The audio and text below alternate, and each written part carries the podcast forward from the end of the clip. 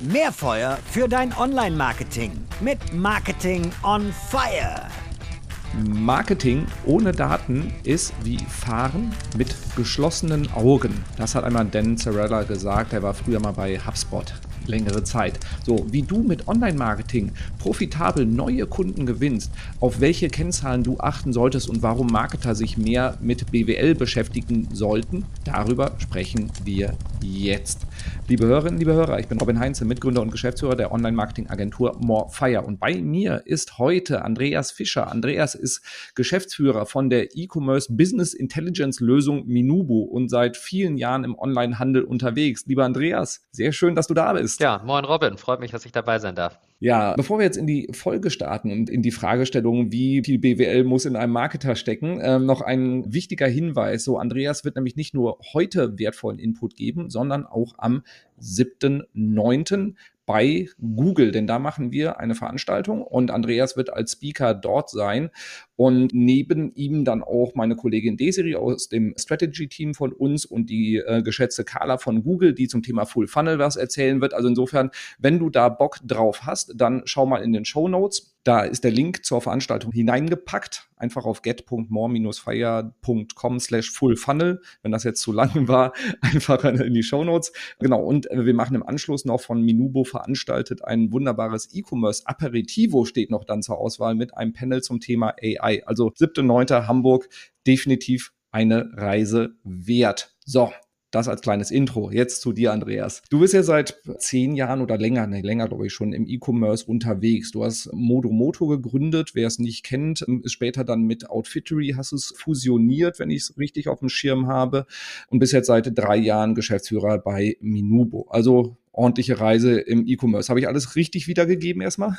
Genau, passt perfekt. Alles richtig. Wunderbar. So, ich habe jetzt mal die These aufgestellt. Marketer sollten sich ein bisschen mehr was von BWLern abschauen, um profitable Kampagnen zu machen. Was sagst du zu der These? Also ich würde sagen, die ist nicht grundsätzlich falsch. Ich glaube sozusagen, also aus meiner Erfahrung ähm, haben Marketer das äh, auch, auch, grundsätzlich äh, auf dem Schirm, ne, dass du sozusagen äh, profitabel wirtschaften musst und dass unterm Strich auch was hängen bleiben muss. Ich glaube, das, das ist schon den meisten klar.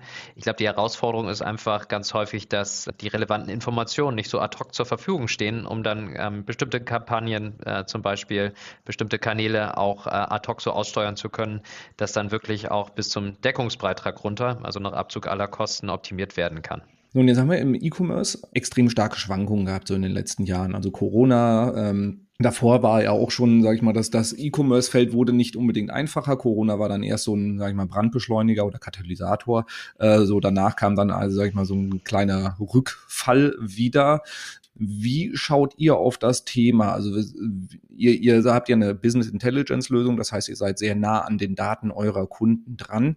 Ist E-Commerce jetzt in den letzten Jahren deutlich anspruchsvoller geworden, da einfach profitabel unterwegs zu sein im Vergleich zu, sagen wir mal, vor fünf Jahren, also lange bevor wir das Wort Pandemie irgendwie einordnen konnten?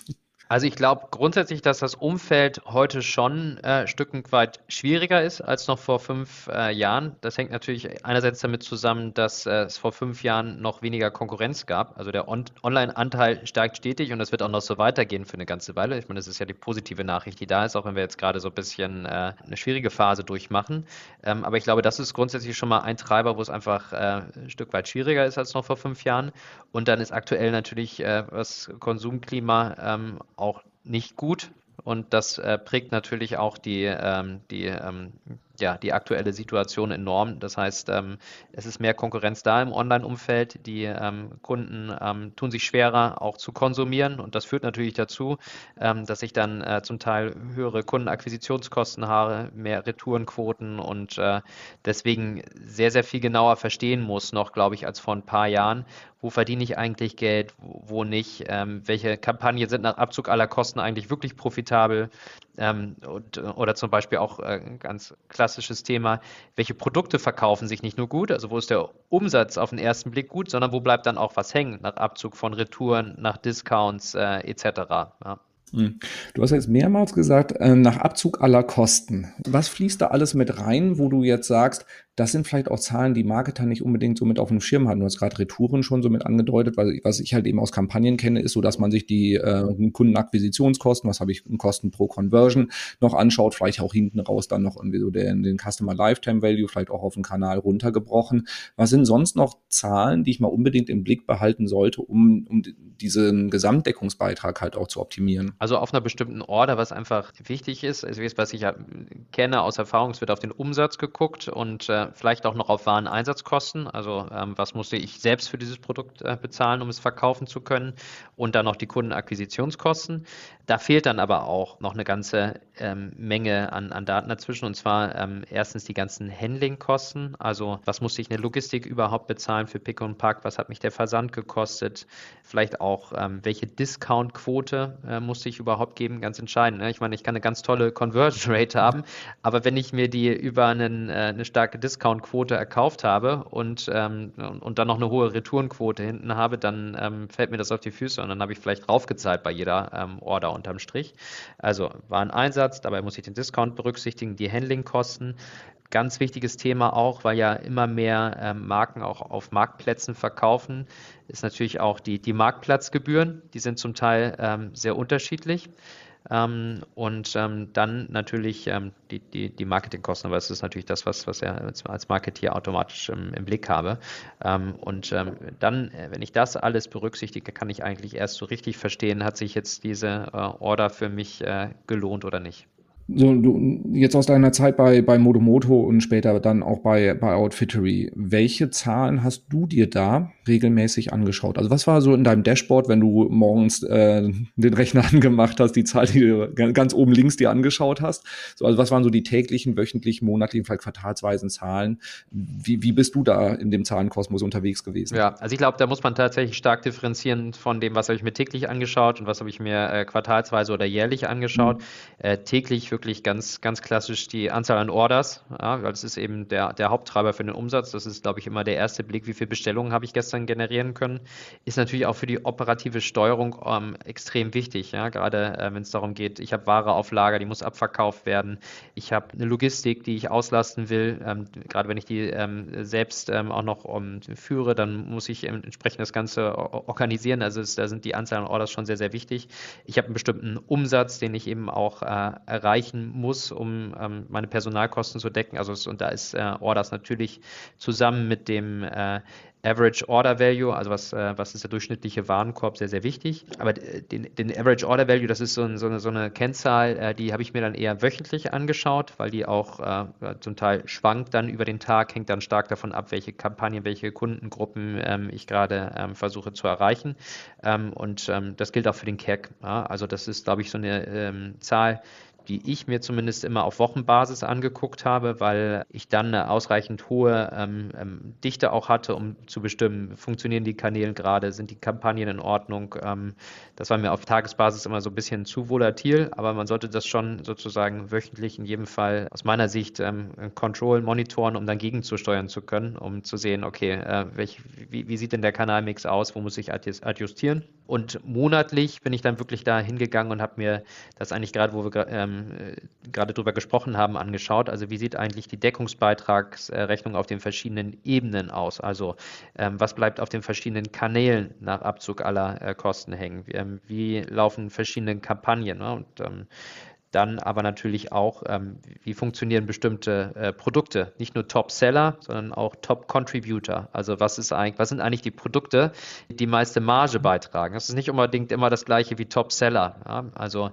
ähm, welche oder auch, ähm, ich glaube, was man sich auch gut monatlich angucken kann, ähm, sind Warenkorbanalysen. Was, was verkauft sich eigentlich gut ähm, zusammen? Wie kann ich daraus äh, smarte Recommendations bauen? Ne? Also da, ähm, da kann man schon sozusagen so ein bisschen äh, ähm, aus dem rein operativen ins taktisch-strategische vorgehen und ähm, richtig strategisch dann natürlich auf Quartals- bzw. auf Jahresebene, wo ich eigentlich immer auch für mich die wichtigste Kennzahl unterm Strich Customer Lifetime Value, du hast ja auch schon angesprochen, weil das ist einfach entscheidend zu verstehen, wie entwickeln sich meine Kohorten über Zeit, ähm, zu verstehen, habe ich die richtigen Kunden akquiriert, sind die Kanäle, die ich da angezapft habe, es ist ja super, wenn, wenn ich mega Anzahl an Orders generiere über einen bestimmten Kanal und dann äh, feststelle, oh, ähm, unterm Strich ähm, haben die einmal bestellt, sind nie wieder wiedergekommen und hatten auch noch einen sehr, sehr schlechten Warenkorb. Äh, dann, dann ähm, also über dieses Super, über das ich mich eben noch gefreut habe, dann eben einen Pyrrhus-Sieg, weil da nichts hängen geblieben ist. Ähm, also das genau zu verstehen.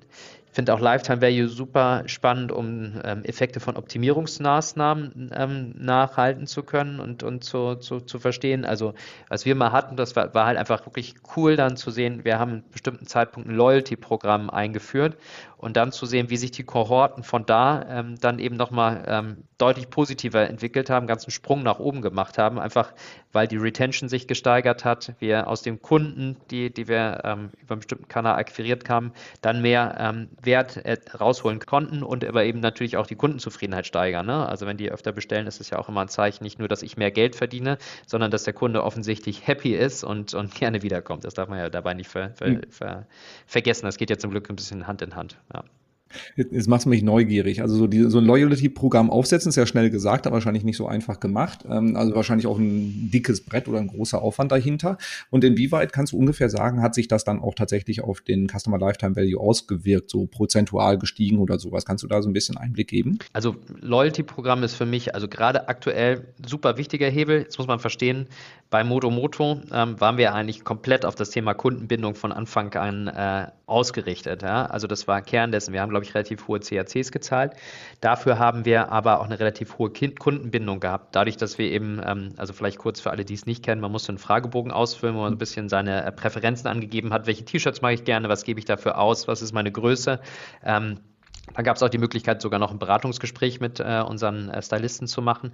Und dann habe ich darauf äh, basierend ein kuratiertes Paket mit ähm, individuellen Outfits für mich bekommen. Das heißt, es ging da stark um diese persönliche Bindung. Wir haben dann aus, äh, aus den Retouren ähm, auch immer versucht zu lernen, ähm, was hat diesmal nicht gefallen, was hat nicht gepasst, das das nächste Mal besser zu machen.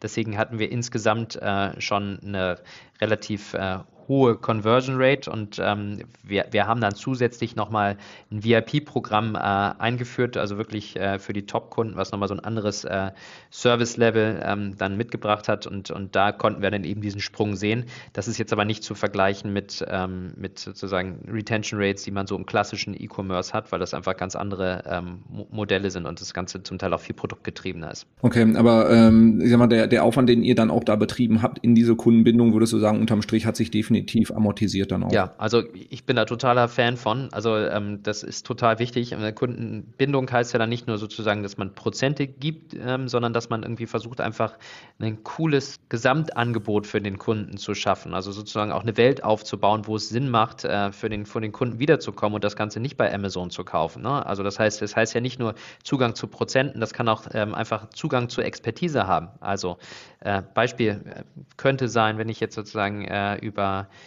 E-Commerce im Tiernahrungsbereich spreche. Ja, ähm, da, könnte es zum Beispiel Sinn machen, auch eine Futtermittelberatung in so ein Loyalty-Programm zu, zu integrieren, weil äh, ich weiß, das wird ein Amazon, das werden andere äh, Player, wo ich, wo, die ja stark dann über das Thema Sortiment kommen, nicht machen. Das heißt, ich muss mich über Beratung, über Expertise da differenzieren, vielleicht auch äh, Teil des Loyalty-Programms bestimmte Produkte exklusiv anbieten. Also solche Dinge. Das heißt, ähm, das, das ist nicht nur ein technisches Thema, sondern es ist vor allen Dingen für mich ein Konzept, mit dem du zeigst, ich verstehe den Kunden und äh, biete ihm äh, deswegen ein Angebot, was, äh, was dafür sorgt, dass der äh, nicht beim nächsten Mal wieder über Google nach dem Produkt sucht, sondern direkt zu mir kommt, weil er weiß irgendwie, der stimmt das Rundum-Paket. Also das ist so ein bisschen das, wie ich auf Loyalty gucke. Ja, wo du gerade das Thema Expertise sagst, also das, äh, glaube ich, Paradebeispiel, wer das wirklich ähm, brillant und sehr intensiv umsetzt, ist, glaube ich, Obi, die einfach mit dieser Hey Obi-App es einfach schaffen, ähm, so im kompletten Kaufentscheidungsprozess und danach einfach bei, komplett bei den Kunden präsent zu sein, sich da als Autorität zu platzieren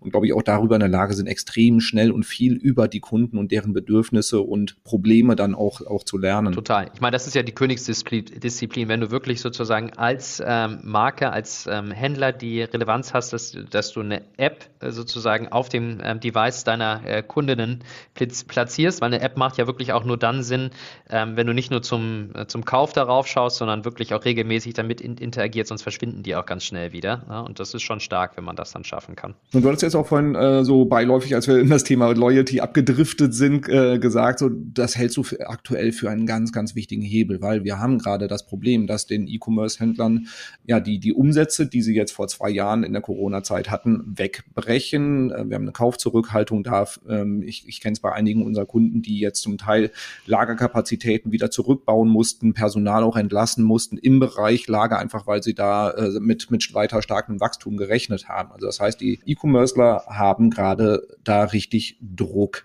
Wie siehst du diese Entwicklung? Also was siehst du, was die Unternehmen da machen? Was hältst du davon für smart? Was hältst du davon für, ähm, ja, sag ich mal, nicht zielführende Panik? Äh, also wie würdest du da jetzt vorgehen, wenn du jetzt wieder auf dem Chefsessel bei einem E-Commerce-Unternehmen säßest? Ja, also ich meine, ähm, es ist natürlich, es ist insgesamt keine leichte Situation gerade und ähm, das ist natürlich einfach hart, wenn du siehst, dass äh, deine äh, Kundenakquisitionskosten steigen, obwohl du nichts, äh, nichts, nichts anders machst als vorher. Also es ist erstmal eine, keine ganz leichte Situation und ich glaube, äh, zwei Dinge sind wichtig. Eben äh, operative Exzellenz, das ist halt so ein Buzzword, aber damit meine ich vor allen Dingen gute Handwerksarbeit. Wirklich dann auch, ähm, weil ich glaube, in den letzten zehn Jahren ging halt viel immer über Wachstum, Wachstum, Wachstum im E-Commerce. Äh, einfach überhaupt sozusagen den Bedarf zu befriedigen, ähm, gewisse Größe zu kriegen.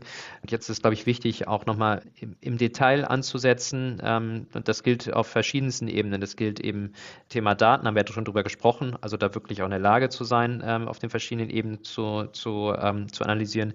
Es gilt auch fürs Thema Loyalty, also da einen richtigen Mehrwert auch zu schaffen, der dem Kunden wirklich was gibt. Es geht da rein, in die Sortimente tief einzusteigen, zu gucken, was funktioniert wirklich, ähm, was ist, was, was ist einfach vielleicht irgendwie ähm, unnötiger Ballast, den ich, den ich mitschleppe, ähm, einfach da noch stärker zu, zu, konturieren. Ich glaube, das ist was wichtig ist. Also wirklich jetzt äh, nicht, die, nicht die Nerven zu verlieren, sondern wirklich da ähm, ja, ähm, im Detail ansetzen und gute, gute Handwerksarbeit ähm, auch einfach zu, zu leisten, ne? um, um, um, um eben dann auch profitabel zu sein, weil auf der anderen Seite ist natürlich Zugang zu Kapital ähm, einfach auch gerade ähm, schwierig und ich glaube, das ist so ein bisschen ähm, natürlich keine leichte Situation, aber es ist auch immer die Situation, wo man sein Business nochmal wirklich, also so Erfahrungen haben wir auch gemacht, also bei Modomoto, so wenn es halt eng wurde, wenn du, wenn du weiter optimieren musstest, dann, dann bist du eben halt auch dazu gezwungen, das zu machen und dann kommst du vielleicht ähm, viel stärker aus der Kurve raus, als äh, wie, wie, du reingegangen bist. Ne? So ein bisschen ist es natürlich auch immer eine Chance. Es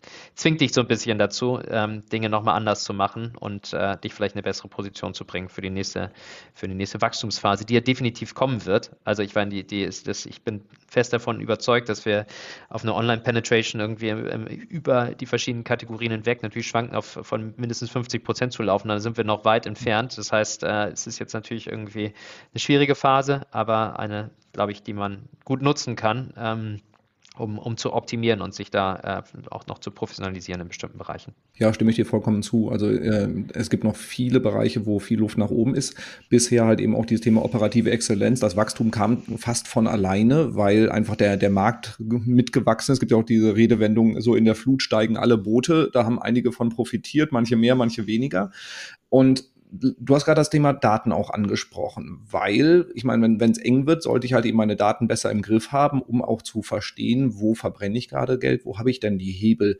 Und ihr, ihr schaut ja jetzt bei, bei Minubo in viele Unternehmen rein. Was ist so dein Eindruck vom Markt? Ähm, wie weit ist da auch so dieses äh, Gap zwischen den Spitzenunternehmen und den kleineren E-Commerce-Bötchen, äh, ähm, was so die äh, Hoheit über die Daten und das Verständnis von Daten angeht?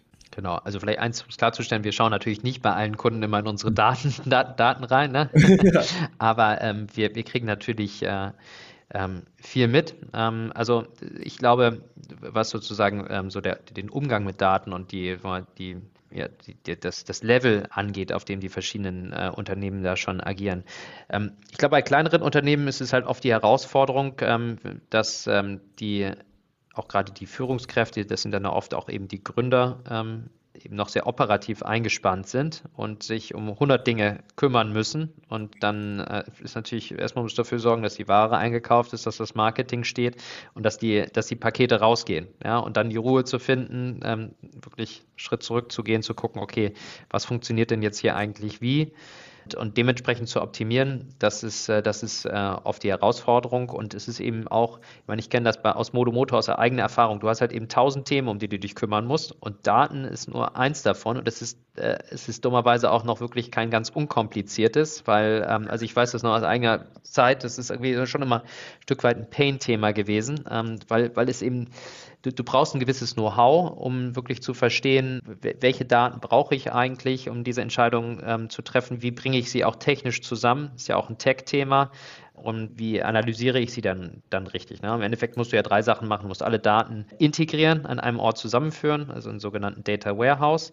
Dann muss ich dafür sorgen, dass sie sinnvoll miteinander verknüpft sind, dass wir auch, dass auch eine einheitliche Sprache gesprochen wird, weil in einem System heißt die KPI so und ist so und so definiert, im anderen sieht es wieder ganz anders aus. Also du musst es sinnvoll zusammenführen, strukturieren, eine Sprache finden und dann musst du sie eben auch zugänglich machen, weil es bringt nichts, wenn die BI-Abteilung nur Zugang zu den Daten hast äh, und äh, du jetzt für, für die nächste Analyse eine, eine Woche warten musst. Ist, dein, deine Kampagne musst du kurzfristiger analysieren ähm, und optimieren. Und der Unterschied, den wir da halt so ein bisschen sehen, ist halt wirklich, ähm, also sehr differenziert für kleine Unternehmen. Ähm, da fehlt halt oft sozusagen die Ressourcen.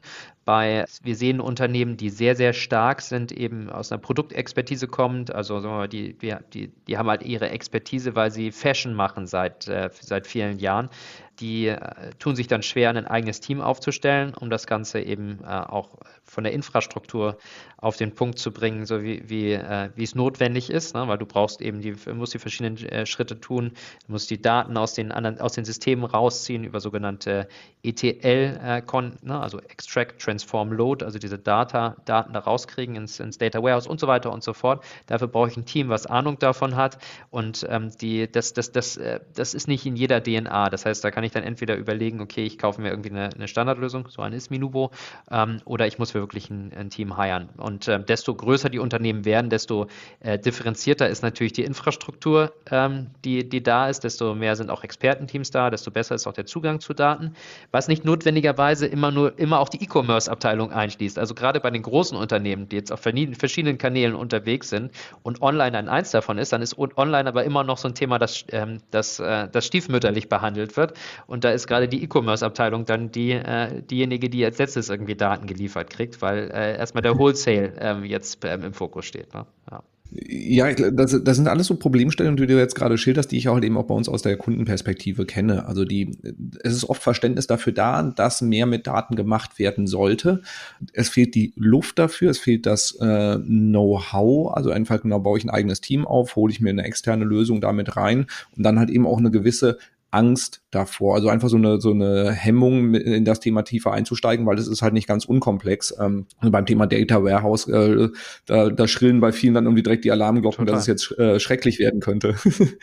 ähm, also deckt sich wahrscheinlich dann auch mit, mit euren Erfahrungswerten, wenn ihr in Unternehmen äh, dann auch äh, reingeht, oder? Genau, also auch wirklich auch absolut meine persönliche Erfahrung, so dass mal irgendwie eine Hemmschwelle da ist, weil es ist ein kompliziertes Thema und das ist eigentlich auch der Grund, warum ich äh, von, ähm, von Modomoto Outfittery dann zu Minupo gekommen bin, weil ich äh, relativ begeistert war, dieses Know-how hier so kompakt vorzufinden und ein Team zu finden, die sich seit zehn Jahren mit diesem Problem beschäftigen und äh, dafür eine Lösung gefunden haben, weil es halt eben äh, sonst im E-Commerce eins von vielen Themen ist und E-Commerce ist sowieso schon komplex und das dann so in der Tiefe zu begreifen, dass du das so gut machst, ähm, wie, wie du sozusagen sonst vielleicht dein, dein Kernbusiness aussteuerst. Es kommt halt immer wieder da, dann zu der Frage, worauf will ich mich fokussieren und wo will ich vielleicht einfach Know-how einkaufen. Ne? Das, das, liegt ja auch so ein bisschen daran, ähm, wo, wo sozusagen die Musik spielt im jeweiligen Geschäft und wo man seine Kernwertschöpfung schaffen will. Aber für, für ich glaube, für viele E-Commerce-Unternehmen ist es halt äh, sinnvoll, sich da auch Hilfe reinzuholen beim, beim Thema Daten, auf welche Art und und Weise auch immer,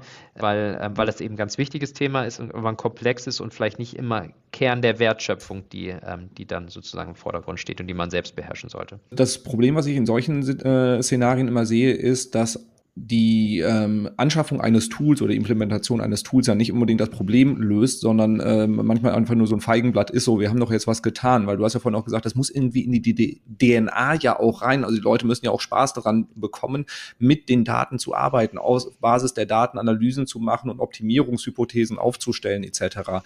So, wie kriege ich denn mein Team dazu, dass sie mehr Bock auf Daten haben?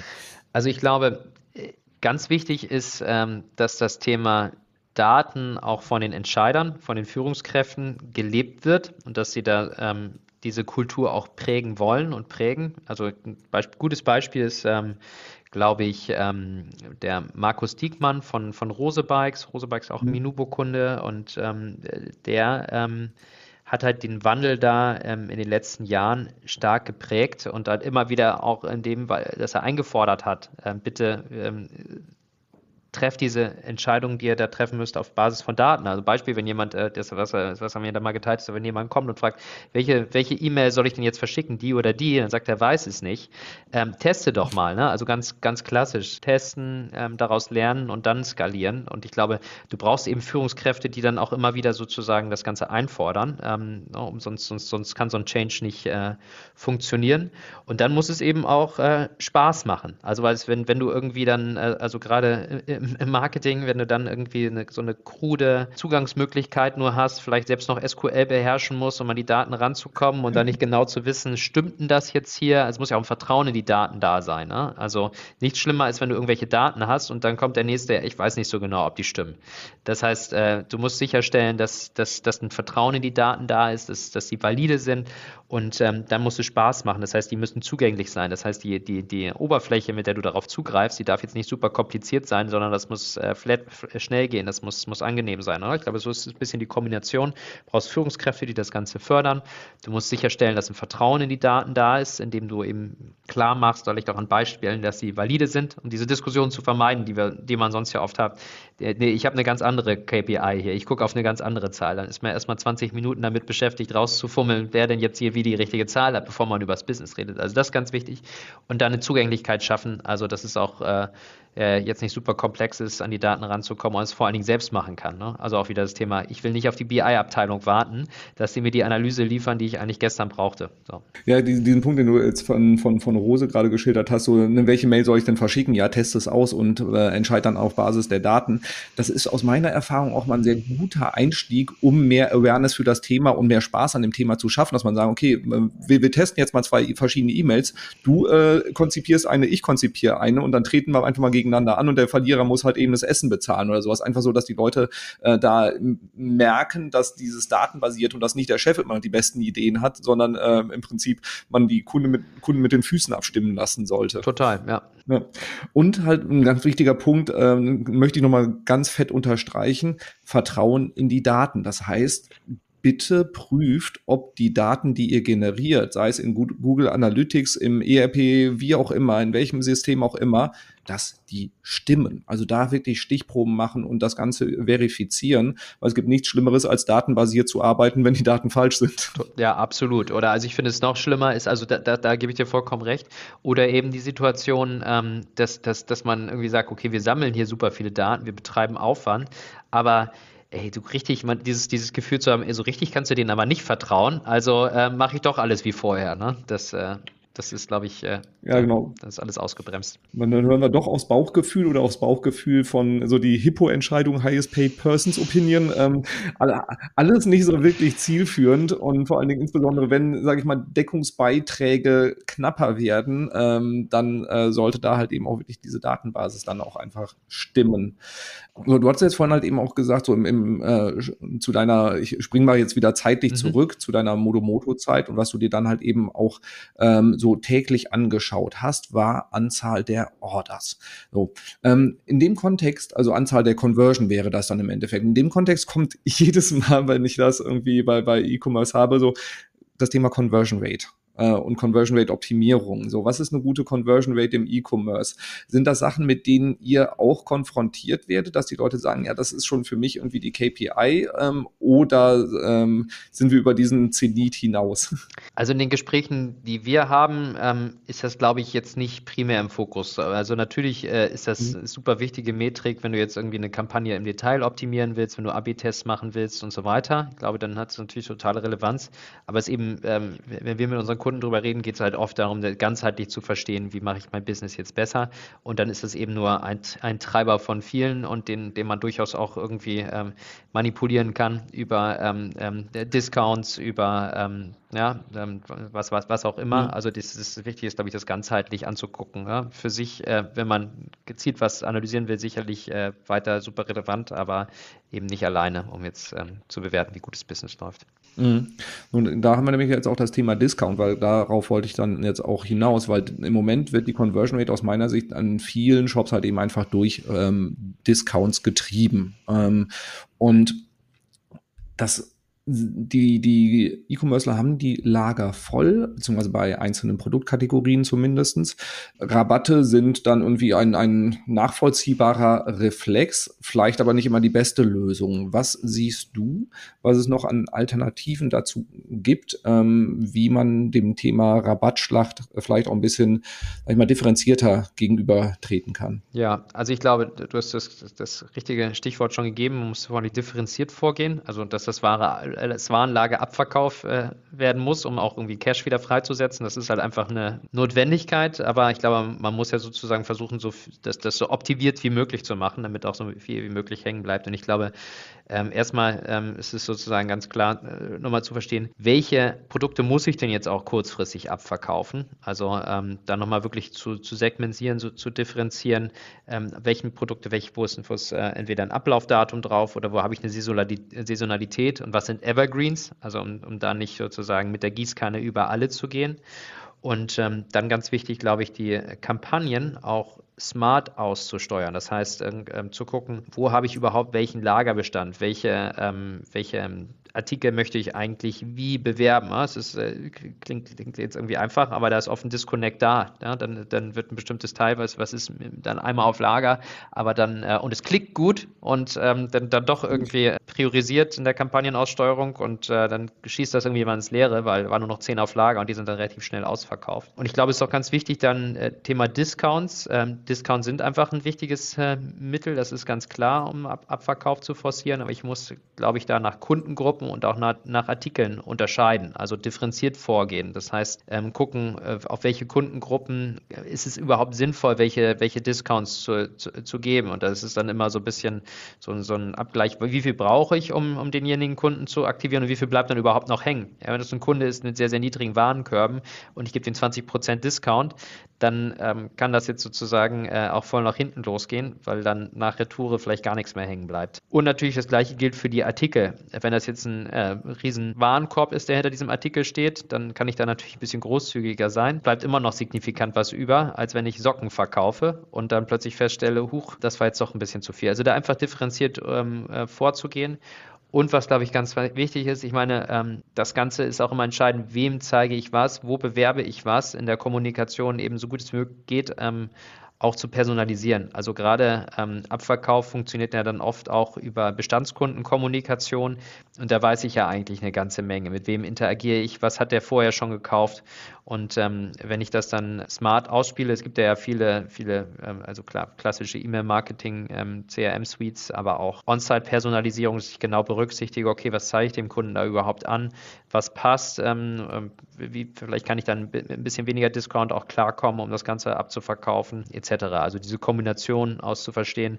wie viel Deckungsbeitrag ist da überhaupt äh, drin und ähm, wem zeige ich das an, um, um da ein gutes Zusammenspiel zu kriegen. Das ist, äh, das ist also wieder viel Arbeit. Ne? Das ist, ist, jetzt ja alles immer leicht gesagt. Im, Im, Operativen ist es ja deutlich schwerer. Da musst du auch die richtigen äh, Creatives dazu haben und so weiter und so fort. Aber da haben wir drüber gesprochen. Das ist so ein bisschen das, was, glaube ich, gerade sehr, sehr wichtig ist, da im Detail zu optimieren und handwerklich wirklich äh, gut zu sein und nicht mit der Strohfinte drauf zu schießen. So, und jetzt äh, haben wir vielleicht ein paar Zuhörerinnen und Zuhörer, die sagen, ja, klingt, klingt super spannend, was der Andreas da sagt. Das würde ich auch gerne mal so umsetzen. Aber, so, wir, wir stehen da irgendwie bei dem ganzen Thema noch irgendwie am Anfang. Wir, uns fehlen da viele Informationen Informationen, wir haben vielleicht gar nicht die richtigen Tools am Start. Ähm, so, wie gehe ich da schrittweise vor, wenn ich einfach sage, so bisher lief mein Shop ganz gut, ähm, die, die Kanäle konnte ich einigermaßen aussteuern, auch nach, nach Deckungsbeitrag, nach Umsatz, wie auch immer. Jetzt will ich aber mehr in die Tiefe gehen und genau diese Optimierungsmaßnahmen, die du jetzt gerade angesprochen hast, iterativ, sagen wir mal, auf die Straße zu bringen. Wie würde deine Roadmap da aussehen? Womit würdest du starten? Ja, also es ist halt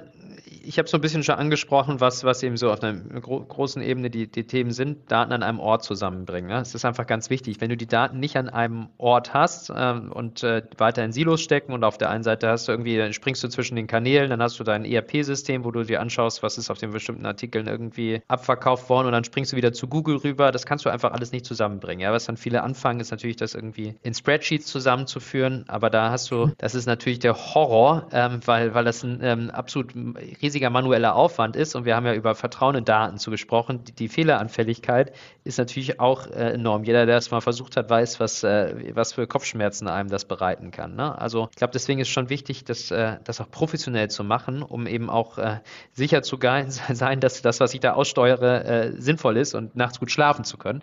Ähm, das heißt, das muss im Data Warehouse zusammengebracht werden. Das kann man äh, machen. Ähm, also grundsätzlich gibt es da zwei Ansätze. Ich kann das, wenn ich das richtige Team habe, dann kann ich mir das selbst zusammenbauen. Also ich empfehle schon dann auch einen Experten dafür zu haben, der weiß, äh, was er tut, weil es ist nicht einfach so mal nebenher gemacht, als die Daten eben ähm, zu, zu, extrahieren über sogenannte ETL-Tools, ähm, dann im Data Warehouse zusammenzubringen. Dann ist es wichtig, äh, ein eigenes Datenmodell auch zu entwickeln. Das ist diese Struktur, über die ich äh, gesprochen habe und das Ganze dann zugänglich zu machen, äh, wie auch immer. Da gibt es dann Möglichkeiten, das mit Power BI oder Tableau zu verknüpfen. Also das sind so die Schritte, die da notwendig sind. Da brauchst du aber wirklich Experten ähm, dafür. Oder ähm, du kaufst dir eben eine Lösung ein und tatsächlich ähm, sind wir da mit äh, Minubo relativ unique positioniert. Ähm, weil wir eben wirklich uns fokussieren. Wir sind kein generisches BI-Tool, sondern wir haben wirklich einen Fokus auf ähm, E-Commerce und ähm, haben uns da seit zehn Jahren mit dem Thema beschäftigt.